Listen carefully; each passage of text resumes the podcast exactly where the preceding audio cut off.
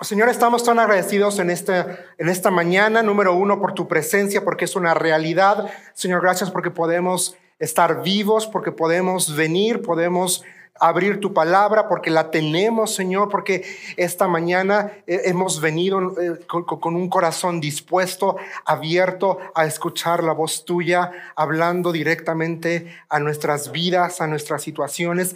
Y Señor, yo te pido que tomes el mensaje de esta mañana y, lo multipliques en 80, 90, 100 mensajes individuales, papá, que cada persona bajo el sonido de mi voz pueda escucharte a ti hablar, pueda escuchar tu palabra, pueda escucharte a ti y no a mí. Señor, ah, te pido por favor que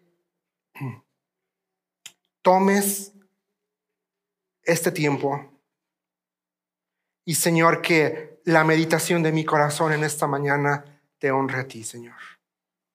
Y si de una u otra forma puede bendecir al cuerpo, Señor, también. Pero, Señor, que la meditación de esta mañana te honre a ti. En tu nombre estamos orando, en Cristo Jesús. Amén. Y amén. Acompáñenme en sus Biblias, vamos al libro de Hebreos, vamos a continuar con Hebreos. Vamos a continuar con Hebreos. Hebreos 9, vamos, hoy nos tocan bastantes versículos, entonces les, les pido su, paciencia, ¿verdad? Eh, vamos a leer desde el versículo 23 de Hebreos hasta el capítulo 10, versículo 18. Entonces, yo les recuerdo que yo leo de la nueva traducción viviente. Entonces, va a aparecer ahí en pantalla. Dice Hebreos 9:23, dice, por esta razón el tabernáculo y todo lo que en él había, que eran copias de las cosas del cielo, debían ser purificados mediante la sangre de animales. Pero las cosas venideras del cielo debían ser purificadas mediante sacrificios superiores a la sangre de animales. Pues Cristo no entró en un lugar santo hecho por manos humanos, que era solo una copia del verdadero que está en el cielo. Él entró en el cielo mismo para presentarse ahora delante de Dios a favor de nosotros. Y no entró en el cielo para ofrecerse a sí mismo una y otra vez como lo hace el sumo sacerdote aquí en la tierra, que entra en el lugar santísimo año tras año con la sangre de un animal. Si eso hubiera sido necesario, Cristo tendría que haber sufrido la muerte una y otra vez desde el principio del mundo. Pero ahora, en el fin de los tiempos, Cristo se presentó una sola vez y para siempre para quitar el pecado mediante su propia muerte en sacrificio. Y así como cada persona está destinada a morir una sola vez y después vendrá el juicio. Así también Cristo murió en sacrificio una sola vez y para siempre a fin de quitar los pecados de muchas personas. Cristo vendrá otra vez, no para ocuparse de nuestros pecados, sino para traer salvación a todos los que esperan con anhelo su venida. Capítulo 10, versículo 1 dice, el sistema antiguo bajo la ley de Moisés era solo una sombra, un tenue anticipo de las cosas buenas por venir, no las cosas buenas en sí misma. Bajo aquel sistema se repetían los sacrificios una y otra vez, año tras año, pero nunca pudieron limpiar por completo a quienes venían a adorar. Si los sacrificios hubieran podido limpiar por completo, entonces habrían dejado de ofrecerlos porque los adoradores se habrían purificado una sola vez y para siempre y habrían desaparecido los sentimientos de culpa. Pero en realidad esos sacrificios le recordaban sus pecados año tras año, pues no es posible que la sangre de los toros y las cabras quite los pecados. Por eso, cuando Cristo vino al mundo, le dijo a Dios, Tú no quisiste sacrificios de animales ni ofrendas por el pecado, pero me has dado un cuerpo para ofrecer. No te agradaron las ofrendas quemadas ni otras ofrendas por el pecado. Luego dije, aquí estoy, oh Dios, he venido a hacer tu voluntad, como está escrito acerca de mí en las escrituras. Primero Cristo dijo, no quisiste sacrificios de animales, ni ofrendas por el pecado, ni ofrendas quemadas, ni otras ofrendas por el pecado. Todas esas ofrendas tampoco te agradaron, aun cuando, cuando la ley de Moisés las exige. Versículo 9. Luego dijo, aquí estoy, he venido a hacer tu voluntad. Él anula el primer pacto para que el segundo entre en vigencia.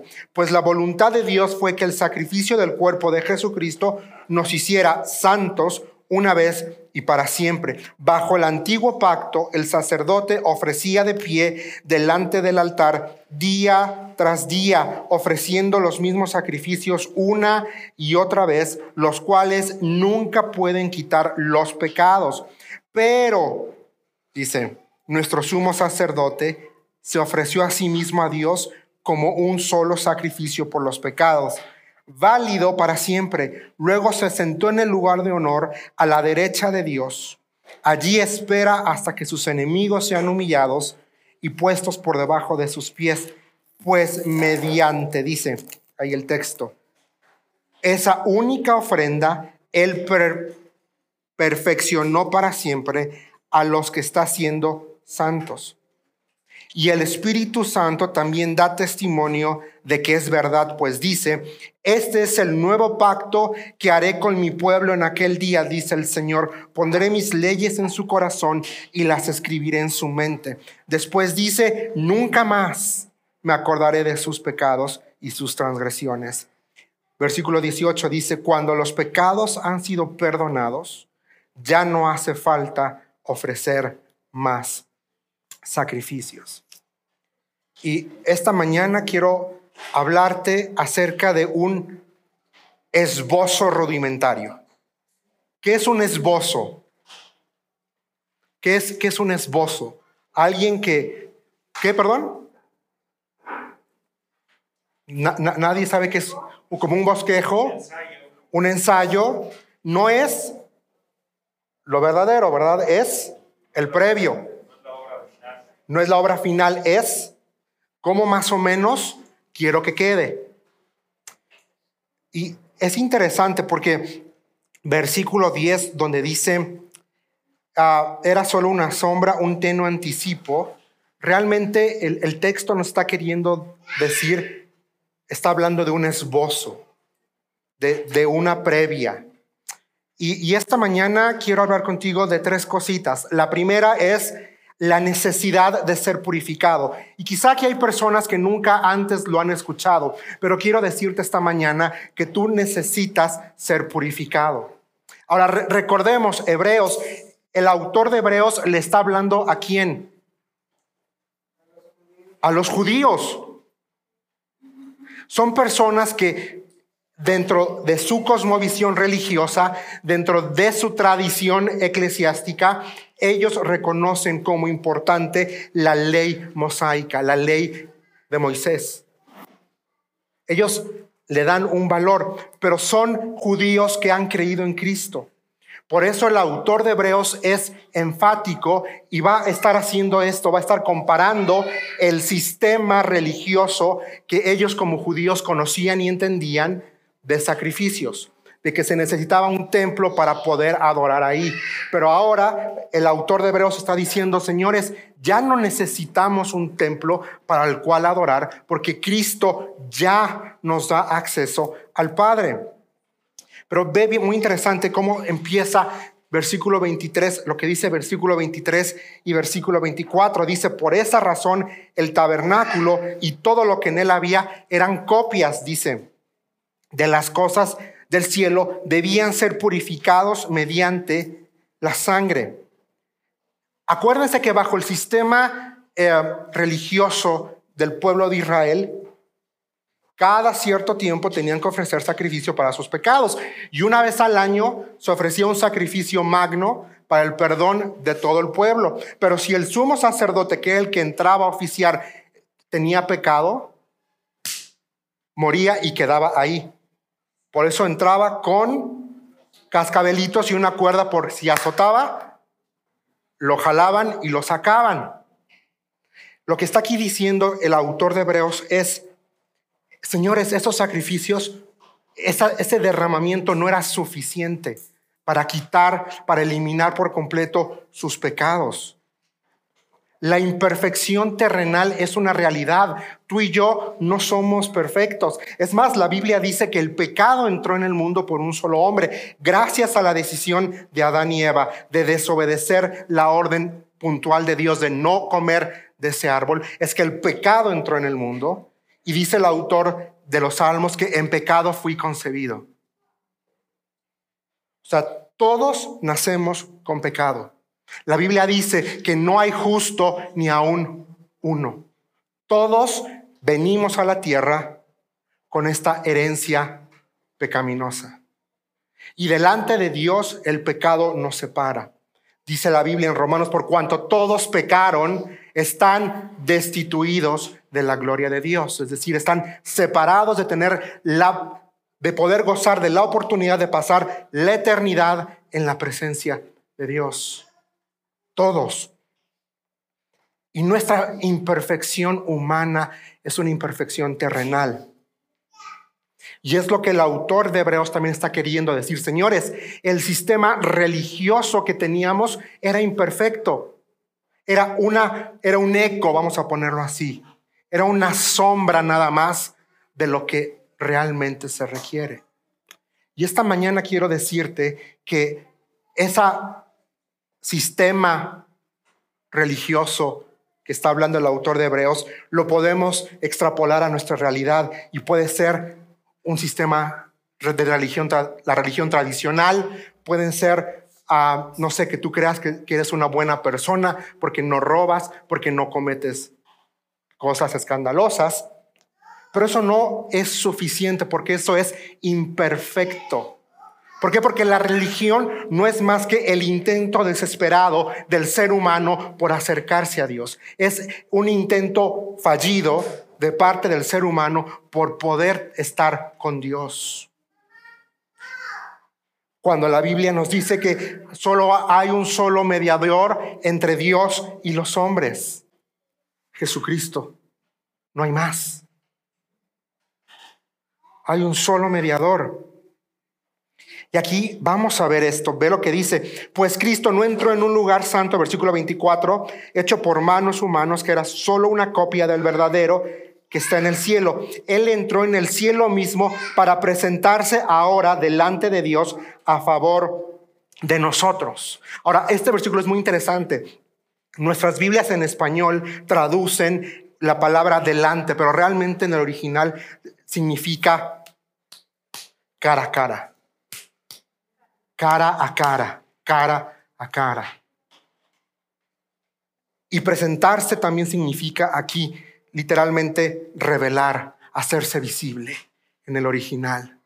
Entonces el autor ve lo que está diciendo, dice, Cristo está, hay una diferencia eh, de estar en presencia de y estar cara a cara.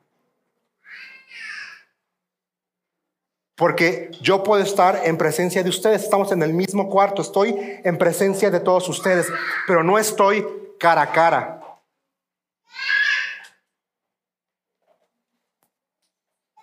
¿no? Espero algún día, voy a poner este ejemplo, por ejemplo, Kemish y Ale están en la misma presencia, están en el mismo lugar, pero si Kemish quisiera darle un beso a Ale, tendrían que estar cara a cara, por fe algún día. Dios va a proveer la, la sierva, pero hay una diferencia, ¿me entienden? Cara a cara, ellos pueden estar cara a cara, y es lo que el texto en el original nos está queriendo decir aquí que Cristo está cara a cara con el Padre.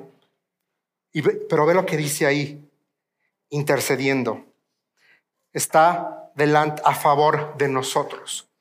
Y la palabra en griego para favor es la misma que se utiliza en varios versículos para referirse a el acto de interceder de y eso es lo que esta mañana quiero recordarte. Y si nunca lo has escuchado, escúchalo. La religión no salva. Un sistema de reglas, de normas, no salvan. Un sistema, una religión no da paz. Solo Cristo puede dar paz. Solo Él lo puede hacer. La sangre, mis hermanos, vean lo que dice aquí. Versículo 26. Si esto hubiera sido necesario, Cristo tendría que haber sufrido la muerte una y otra vez desde el principio del mundo. Pero ahora en el fin de los tiempos. Y, esta palabra, esta frase es importante en el fin de los tiempos porque nos está dando pauta para hablar acerca de esta transición que va a haber en las dispensaciones. Está diciendo, la dispensación de la ley está terminando. Ahora está por entrar la dispensación de la gracia, es lo que nos está queriendo decir el autor de Hebreos en este texto. Al fin de los tiempos, dice, Cristo se presentó una sola vez. ¿Y qué dice ahí? Y para siempre. ¿Para qué? Para quitar. Para quitar para eliminar el pecado mediante su propia muerte en sacrificio. Cristo se entregó, Cristo murió por nosotros. Él está ahí, Él está ahí.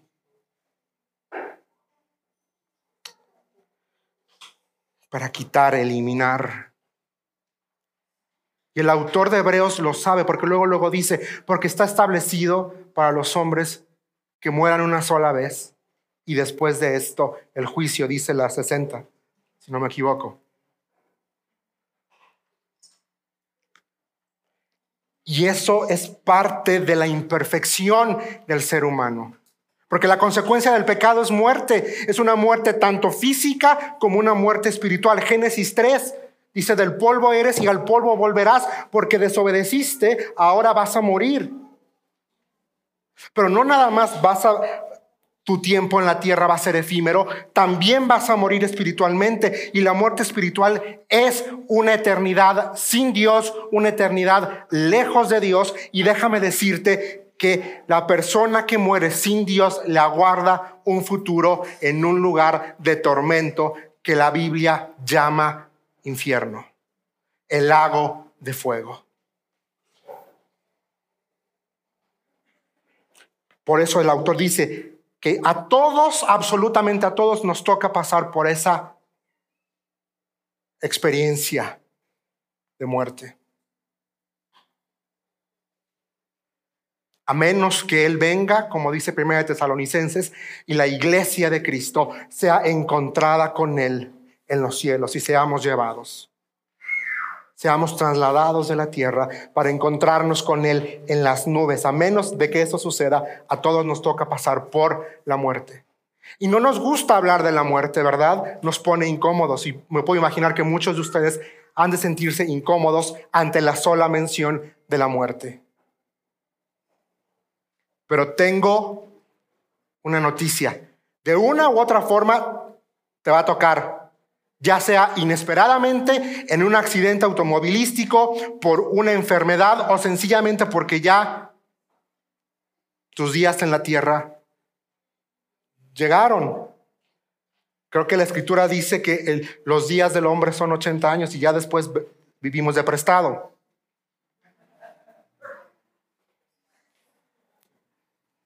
¿No? Entonces es natural, es natural este proceso muerte.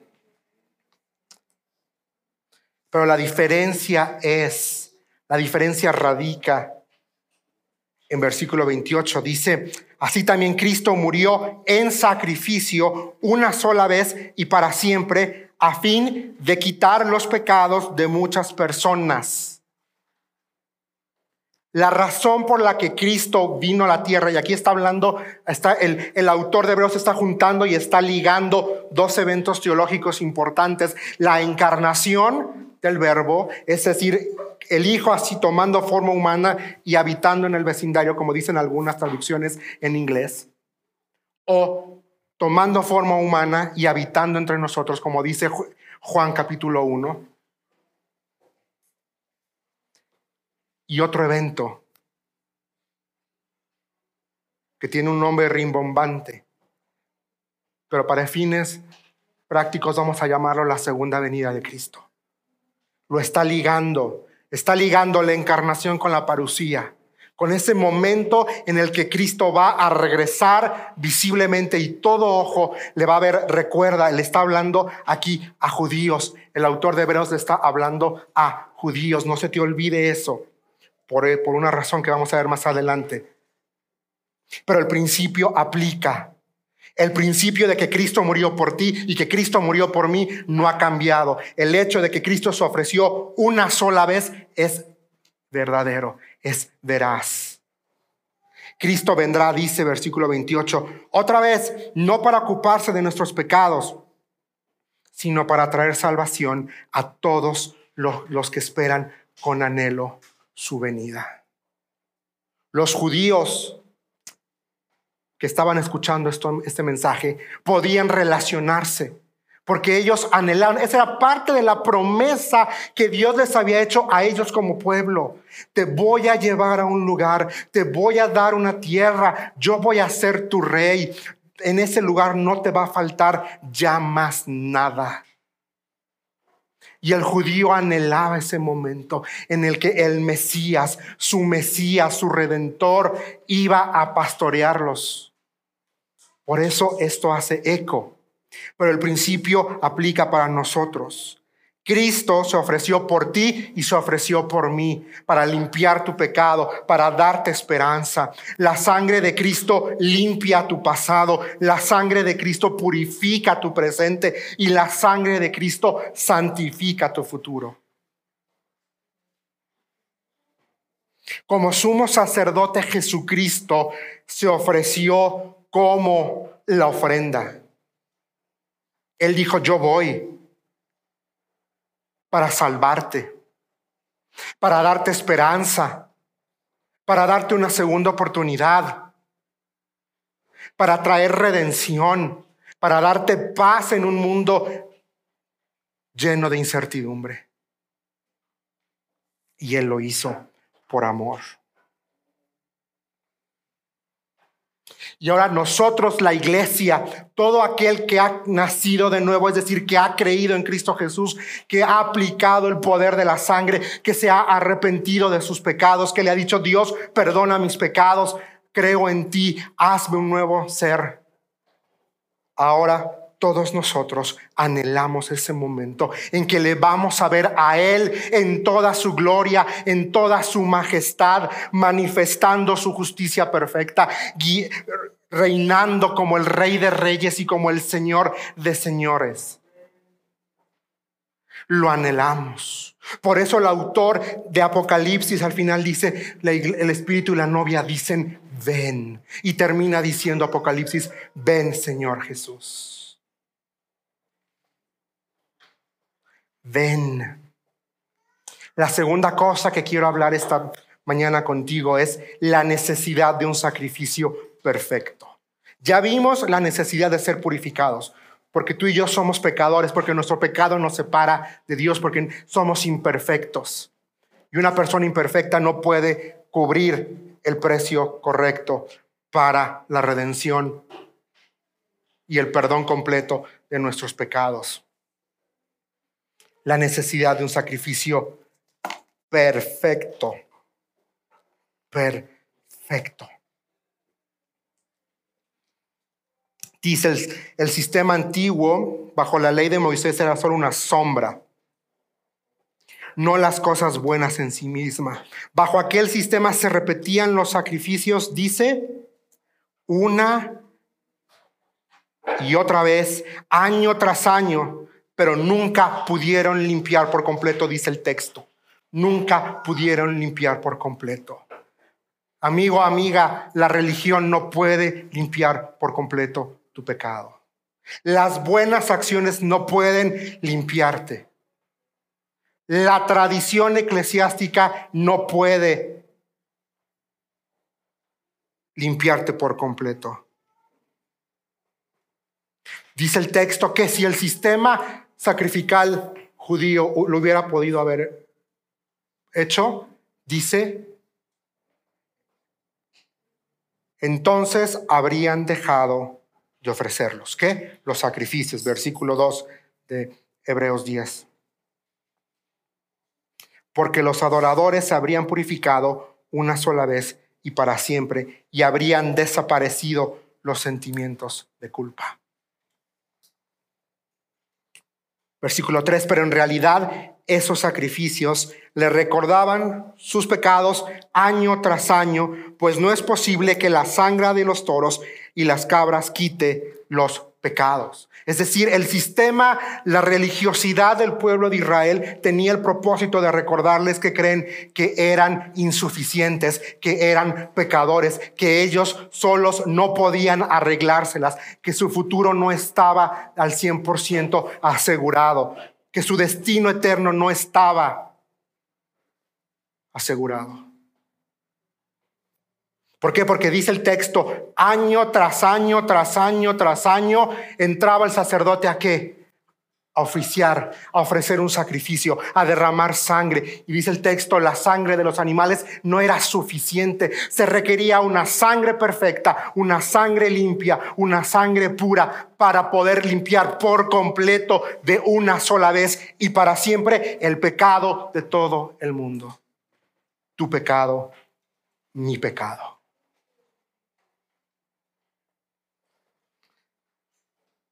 Aquí lo dice. Versículo 5 es hermoso. Dice, por esto cuando Cristo vino al mundo, le dijo a Dios, tú no quisiste sacrificios de animales ni ofrendas por el pecado, pero me has dado un cuerpo para ofrecer. No te agradaron las ofrendas quemadas, ni otras ofrendas por el pecado.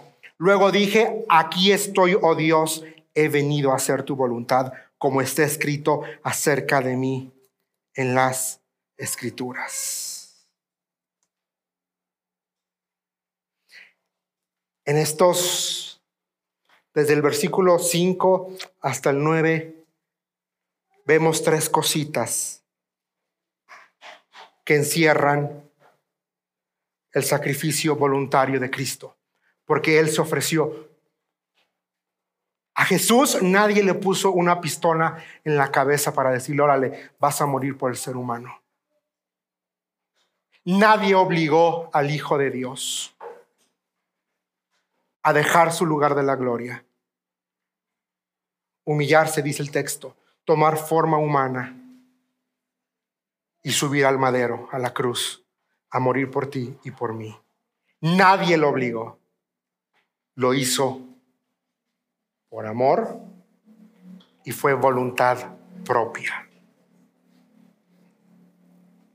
Primero es reconocimiento del requerimiento. Él sabía, dice, un cuerpo para ofrecer, dice versículo 5. Pero me has dado un cuerpo para ofrecer. Él sabía, Cristo sabía que tenía que haber un sacrificio, un intercambio entre el pecado de la, humanidad y el creador de todo. Porque dice la Biblia que Dios es santo. Dios no tolera el pecado, pero también Dios es justo. Y en su justicia Él tiene que castigar lo que Él no tolera, que es el pecado. Por eso cuando Adán y Eva cayeron en el, en, el jardín, las consecuencias fueron duras. El hombre fue expulsado del jardín. El pecado vino al, al mundo. Pero ahí en Génesis 3, Dios da el inicio del Evangelio cuando dice, y pondré enemistad entre tu simiente y la simiente de ella. Ella te morderá en el talón. 60 dice calcañar es el talón, pero tú le aplastarás la cabeza. Estaba hablando proféticamente a ese evento que ocurriría miles de años en la cruz del Calvario cuando Cristo, con su muerte y resurrección, le estaba diciendo a la muerte, ¿dónde está, oh muerte? ¿Dónde, oh sepulcro, tu victoria? Él venció la muerte. Él eliminó el pecado. Pero me has dado un cuerpo para ofrecer. No te agradaron las ofrendas quemadas, ni otras ofrendas por el pecado. Solo el sacrificio perfecto era lo único que podía agradar a Dios. Un cordero perfecto, sin mancha alguna. Y ese cordero perfecto se llamó, se llama y se llamará Jesucristo. Porque dice la Biblia que Él no conoció pecado. Él no conoció pecado. Pero por ti y por mí también dice la Biblia, se hizo pecado. ¿Y sabes por qué? Porque te ama. Porque Él quiere darte vida. Porque Él quiere darte esperanza. Porque Él quiere traer paz. Él quiere que sepas que no estás solo. Que tiene un propósito, que tiene un futuro, que tiene algo para ti. Jeremías 29, 11 dice, en la nueva versión internacional me gusta mucho como lo traduce NBI. Dice, porque yo sé muy bien los planes que tengo para ustedes, dice el Señor, planes de bienestar y no de calamidad, a fin de darles un futuro y una esperanza. Créelo. Dios quiere darte un futuro y una esperanza. Pero la única forma en la que te lo puede dar es por medio de su Hijo. Es en el momento en que tú crees en el sacrificio perfecto de Cristo en la cruz del Calvario, en el momento en el que pides perdón, en el momento en el que te arrepientes de tus pecados, en ese preciso momento dice la Biblia que naces de nuevo, eres regenerado, se te ha dado el Espíritu Santo de la promesa, el cual no solamente te recuerda las palabras, dice Jesús, yo me iré, pero les envío al consolador, el cual le recordará mis palabras. Todo esto puede ser tuyo hoy. Puede ser tuyo hoy.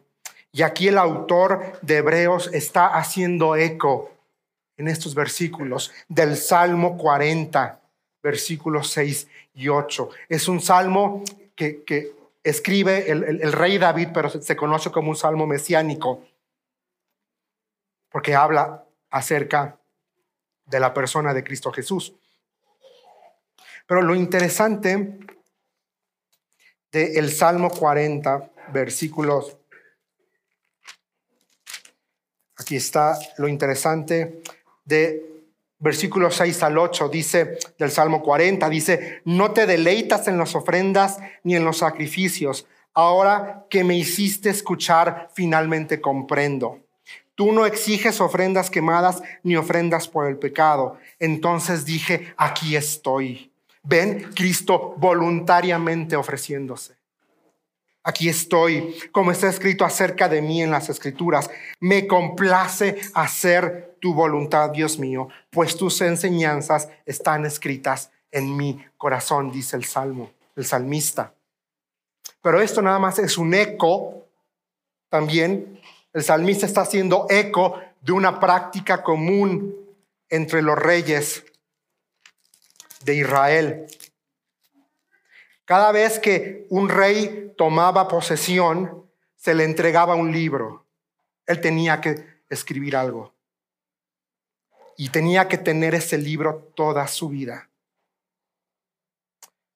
Deuteronomio 17, 18 dice, cuando se siente en el trono a reinar, deberá producir una copia de este conjunto de instrucciones en un rollo en presencia de los sacerdotes levitas tendrá esta copia siempre consigo y la leerá todos los días de su vida. De esa manera aprenderá a temer a Dios, al Señor su Dios, al obedecer todas las condiciones de esta serie de instrucciones y decretos. La lectura diaria impedirá que se vuelva orgulloso y actúe como si fuera superior al resto de sus compatriotas. Y también impedirá que se aparte de los mandatos en lo más mínimo. Además, será una garantía de que él y sus descendientes reinarán por muchas generaciones en Israel. Cada rey que, entraba tenía que escribir la ley a mano y tenía que meditar en ella todos los días. ¿Qué nos está queriendo decir aquí el autor de Hebreos? haciendo alusión a esto y recordando y haciendo que el pueblo de Israel, los judíos que le escuchaban, ellos sabían de esta práctica. Ellos sabían y les hacía mucho más sentido, porque nos está diciendo es que el Hijo conocía, o sea, Cristo no solamente conoce la voluntad de Dios, se deleita en hacer la voluntad de Dios, pero no solamente conoce y se deleita, obedece la voluntad de Dios. Y porque la voluntad de Dios requería un sacrificio para el perdón de pecados, es que Cristo dijo, aquí estoy. Aquí estoy. He venido a hacer tu voluntad. Wow. La voluntad de Dios, el anhelo de Dios es la redención del ser humano. Roma, ahí mismo, vamos a seguir adelante, dice, primero Cristo dijo, no quisiste sacrificios de animales, ni ofrendas por el pecado, ni ofrendas quemadas, ni otras ofrendas por el pecado. Todas esas ofrendas tampoco te agradaron, aun cuando la ley de Moisés las exige. Luego dijo, versículo nuevo, 9, aquí estoy, he venido a hacer tu voluntad. Él anula el primer pacto para que el segundo entre en vigencia. Él anula. Y esa palabra anular en el original significa matar, eliminar, deshacer. Tiene una connotación más de matar realmente la palabra anular. ¿Qué es, qué es lo que quiero decirte esta mañana con, con esto? Es que la religiosidad en tu vida y en mi vida tiene que ser eliminada. Porque la religión no te salva. Puedes tener la religión que tú quieras, eh, puede ser cristiano evangélico de religión, pero no tener una relación personal con Cristo. Puedes venir a la iglesia todos los domingos, puedes leer la Biblia todos los días, puedes venir a todos los cursos. Te esperamos el miércoles, por cierto, a las 7. Pero si tú no has aplicado el sacrificio de Cristo a tu vida, te tengo malas noticias.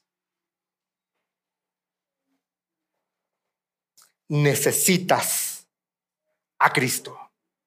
Necesitas su perdón, necesitas su redención, necesitas su restauración, pero sobre todo necesitas el perdón de tus pecados.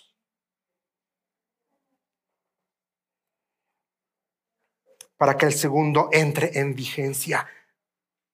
Ve a Dios, ve, lo amoroso, lo misericordioso de Dios que está diciendo, hey, ya no necesitas apegarte a un sistema ritualístico, a unas reglas, a normas, a una religión. ¿Por qué? Porque ahora la gracia, porque ahora puedes tenerlo libremente, de una forma gratuita, el perdón de tus pecados. Ya no te cuesta nada. A mi hijo le costó la vida, pero a ti hoy ya no te cuesta absolutamente nada. Solo tienes que creer. Dice la escritura que con el corazón se cree y con la boca se confía para salvación. No dice yendo a la iglesia, no dice yendo a determinada religión, no dice siguiendo determinadas prácticas. Dice que con el corazón se cree y con la boca se confiesa. Anula. Yo no sé cuál es ese viejo pacto ese primer pacto en tu vida. No sé si es la religión en la que naciste, si es la iglesia en la que naciste, si son las buenas obras que crees que te van a ayudar. Elimínalo, mátalo, aniquílalo, y pon en su lugar la cruz de Cristo. Lo que la cruz significa, perdón, restauración, salvación, eternidad asegurada. Ve lo que dice versículo 10, es hermoso. Dice, pues la voluntad de Dios fue que el sacrificio del cuerpo de Jesucristo nos hiciera qué? Santos. Santos. Dice ahí, una vez y qué? Para siempre. Es decir, la voluntad de Dios es que por el sacrificio de su Hijo, tú y yo podamos estar delante de Él, delante de su presencia, cara a cara sin problema, sin impedimento. ¿Por qué? Porque Cristo ya murió por ti, porque Cristo cargó en la cruz el pecado tuyo y el pecado mío. Ya lo cargó. Y ahí dice que cuando tú aplicas la sangre, como dice, y para siempre. Para siempre, escúchalo bien. Jesús mismo dijo en los evangelios, mi Padre me las dio y nadie, nadie me las arrebatará de mi mano. En esta iglesia sostenemos que una vez salvo, siempre salvo. Ahí dice, una vez y qué? Para siempre. Y dice la Biblia que Dios no es hombre como tú y como yo para mentir, que Dios no es hombre para arrepentirse, para echarse para atrás. Y si ahí dice una vez y para siempre, quiero decirte que el perdón de tus pecados es definitivo, es eterno. Nadie más puede quitarte el perdón de Dios, tu salvación, porque Él ya lo ha ganado en la cruz del Calvario. Y la obra de Dios, la obra de Cristo es perfecta. No tiene fallas, no tiene errores. Jesús mismo dijo, mi Padre me las dio. Y nadie, nadie las arrebatará de mi mano. Nadie. Ve lo que dice versículo 11 y vamos a apurarnos. Bajo el antiguo pacto, el sacerdote ofrecía de pie delante del altar día tras día, ofreciendo los mismos sacrificios una y otra vez, los cuales nunca pueden quitar los pecados. Pero nuestro sumo sacerdote se ofreció a sí mismo, a Dios, como un solo sacrificio por los pecados. Y la siguiente palabra, subráyala, circúlala en tu Biblia. Dice, válido para siempre. Válido para siempre. Si tú has creído en Cristo Jesús como tu Señor y tu Salvador, si tú te has arrepentido de tus pecados y le has pedido que sea, que aplique la sangre a tu vida, quiero decirte que el sacrificio de Cristo es válido para siempre y que tienes tu lugar en la, eternidad asegurado. Tienes tu lugar en la eternidad asegurado.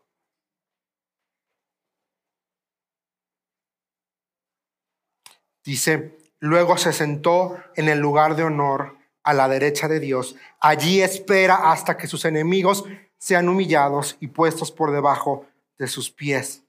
Versículo 14. Otra vez vamos a ver la unicidad. Si existe esa palabra, ¿verdad? Unicidad de una sola, de, de uno.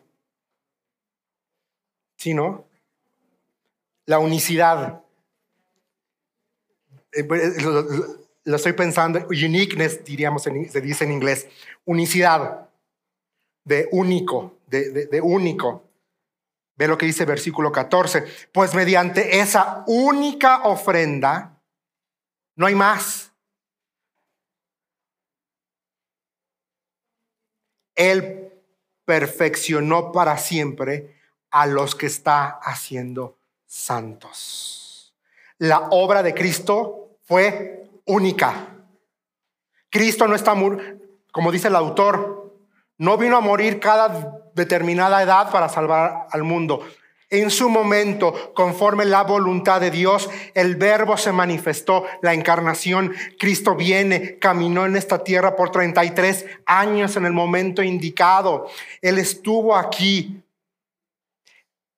Eh, después de 33 años, Él subió a la cruz, se ofreció a sí mismo como ofrenda. Y cuando Él murió y resucitó, Él perfeccionó para siempre a los que está haciendo santos. Es decir, Dios Padre te ve a través de los ojos del Hijo cuando vienes a Él. ¿Y sabes cómo te ve? Cuando Él te ve por medio de los ojos de Cristo, Él te ve aceptado, Él te ve en la posición correcta para estar no solamente delante de Él, sino para que puedas tener comunión con Él y una comunión diaria, una comunión que crece, una comunión que se va dando.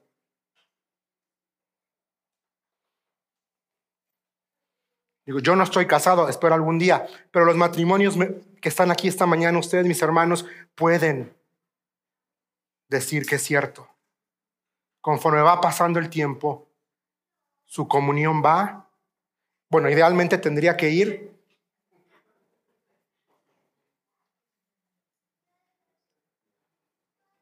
perfeccionándose, entendiéndose. Imagino que, perdón, pero lo tengo aquí, imagino Ale, Ale y Kemish, ustedes ya saben con una mirada lo que el otro está queriendo decir en alguna situación. No necesitan ya más. Y quizá eso no pasó cuando se conocieron al principio. Pero es porque ustedes tienen una relación, es porque tienen una comunión. Y tú hoy puedes tener una relación con Dios, puedes tener comunión con Dios por medio de la obra de Cristo Jesús en la cruz del Calvario.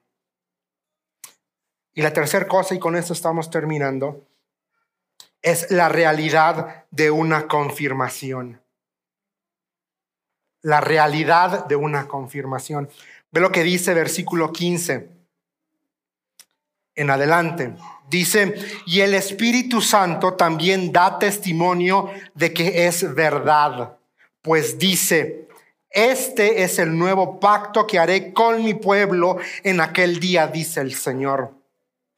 Pondré mis leyes en su corazón y las escribiré en su mente. Después dice, nunca más me acordaré de sus pecados y sus transgresiones. Y cuando los pecados, este, este versículo tendría que hacernos caer de rodillas.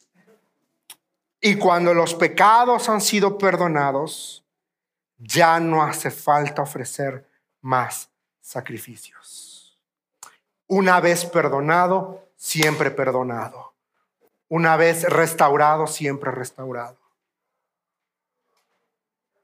Pero aquí está siendo, es interesante cómo el autor de Hebreos está introduciendo la persona del Espíritu Santo porque está haciendo eco de una promesa muy específica para el pueblo de Israel. Por eso cuando empecé les dije, recuerden que el autor de Hebreos le está hablando a quienes, a judíos que han creído en Cristo, a judíos que conocen su historia, a judíos que saben lo que Dios les ha prometido. Y aquí el autor de Hebreos está haciendo alusión a una palabra profética, una promesa que Dios estableció con el pueblo de Israel en Jeremías capítulo 31 Jeremías 31, versículos 31 al 34. Dice, se acerca el día, dice el Señor, en que haré un nuevo pacto con el pueblo de Israel y de Judá. Ahí está. ¿Quiénes son los que entran? Los integrantes de, este pacto. Dios y quiénes? Israel. Acuérdense que en este momento de la historia el pueblo de Israel se dividió en dos se dividió en Israel por un lado y Judá por otro. Por eso Dios aquí está diciendo, haré un pacto con el pueblo de Israel y de Judá. Este pacto no será como el que hice con sus antepasados cuando los tomé de la mano y los saqué de la tierra de Egipto. Ellos rompieron ese pacto. a pesar de que los amé como un hombre como un hombre ama a su esposa, dice el Señor. Y acuérdense que ese pacto era condicional. Si me obedeces, te bendigo. Si me desobedeces, entonces te voy a esparcir por todos los rincones de la tierra. Pero este es el nuevo pacto, dice versículo 33, que haré con el pueblo de Israel en ese día. ¿Cuál es ese día? Que está hablando aquí el profeta Jeremías. Ese día es la segunda venida de Cristo. Es cuando Cristo venga por segunda vez en toda su gloria. Él venga y todos le verán, todo ojo le va a ver, toda rodilla se va a doblar. Pondré mis instrucciones en lo más profundo de ellos y las escribiré en su corazón. Yo seré su Dios y ellos serán mi pueblo.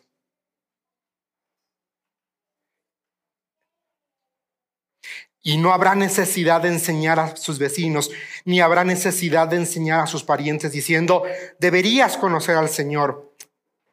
Ve lo que dice la siguiente parte, es hermosa. Dice, pues todos ya me conocerán. Desde el más pequeño hasta el más grande, dice el Señor, perdonaré sus maldades y nunca más me acordaré de sus pecados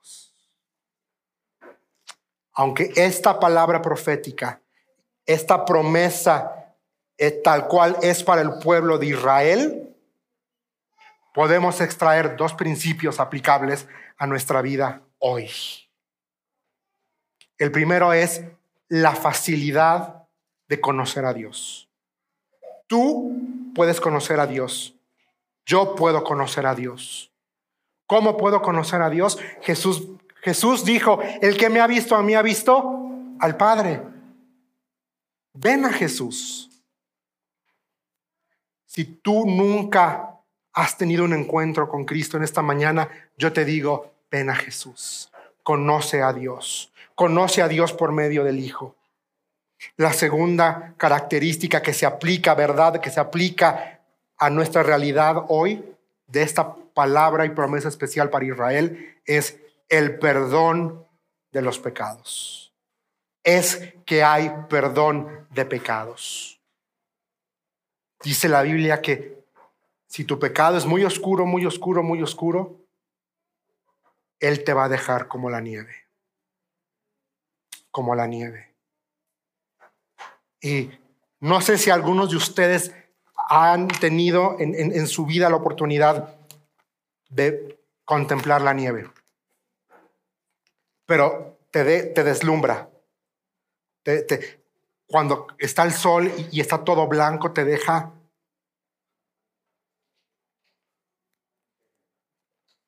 Correcto. Más blanco que la nieve, dice la escritura. Más blanco que la nieve. Y si la nieve con el sol te deslumbra, imagínate lo que hace la sangre de Cristo en tu vida.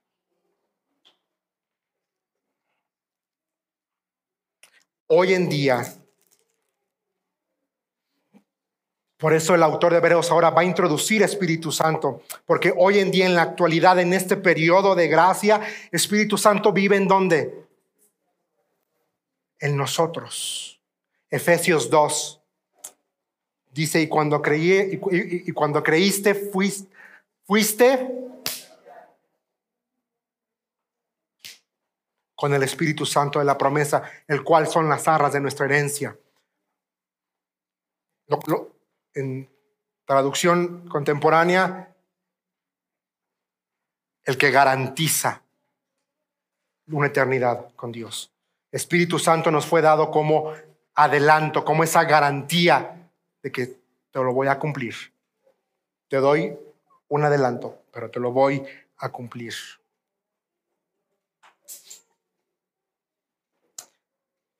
La palabra de Dios por medio del Espíritu Santo hoy puede estar en mi corazón. Pero lo que dice versículo 16, y las escribiré en su mente. Hoy la palabra de Dios puede, gracias a la dinámica del Espíritu Santo, puede renovar mi, mi forma de pensar hoy, porque conozco a Dios por medio del Hijo. Hoy, Espíritu Santo, pone la palabra de Dios en mi corazón. No solamente la pone en mi corazón, transforma mi forma de pensar. Yo no sé tú, pero yo tengo la convicción de que si saliendo de aquí pasa algo, choco y ahí quedo, me voy de esta tierra sabiendo lo que dice versículo 17. Nunca más me acordaré de sus pecados y sus transgresiones. Me voy con la paz de saber que mis pecados y mis transgresiones fueron cubiertas, pagadas, eliminadas en la cruz del Calvario y yo no tengo miedo a morir. No sé tú. Pero hoy a mis tantos años no tengo miedo a morir, porque yo sé que en el momento en que cierre mis ojos de este lado, de la eternidad, lo primero que voy a ver al abrir mis ojos es a Cristo invitándome a las bodas del Cordero.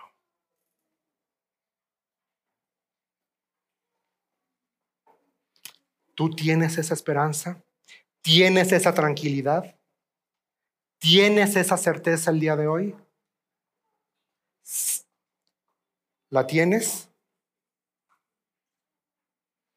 Versículo 18 dice,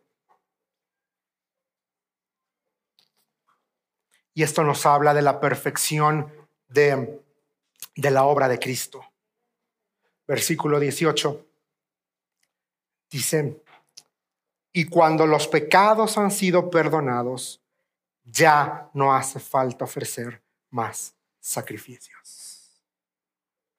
Alguien ya pagó por ti. Alguien ya pagó por ti. Alguien ya murió por ti. ¿Qué vas a hacer el día de hoy?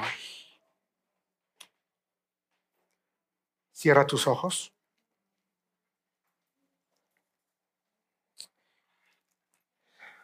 Si es la primera vez que, que nos acompañas, si es la primera vez que estás aquí con nosotros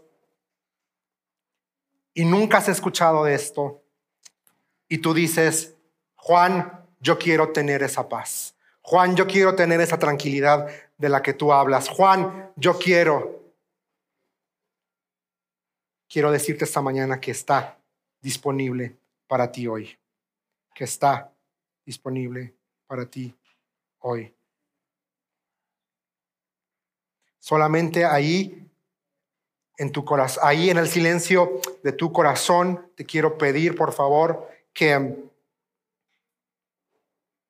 repitas conmigo lo siguiente. Si es la primera vez, si no sabes dónde vas a pasar la eternidad, si le tienes miedo a la muerte, si no sabes, repite conmigo, ahí en el silencio de tu corazón, dile, Señor Jesús, reconozco que soy pecador, reconozco que mi pecado me separa de ti, reconozco que mis buenas acciones no me llevan a ningún lado. Reconozco que la religión tampoco me puede dar esa seguridad. Quiero tener la certeza, la seguridad y la paz. Esta mañana pido perdón por mis pecados. Perdona todos mis pecados. Creo en ti. Creo en el sacrificio tuyo en la cruz del Calvario. Creo que te ofreciste por mí. Creo que tú me puedes dar perdón. Creo lo que tu palabra dice, que tú me perdonas por completo. Señor Jesús, perdóname por favor. Perdona mis pecados. Ven a vivir a mi corazón. Transfórmame, cámbiame. Dame esa paz, dame esa seguridad, dame esa tranquilidad de saber que estás en mi vida. Por favor, te lo pido. En el nombre de Cristo Jesús. Amén y amén.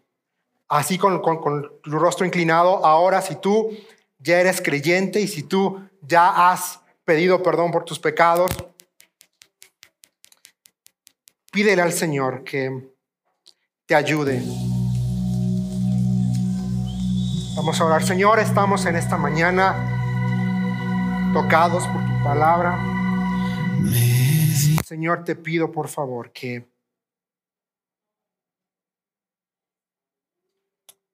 realmente pongas en mi vida la voluntad y la disposición para que tus leyes, Señor, echen raíces en mi corazón. Señor, perdóname por ser negligente con tu palabra.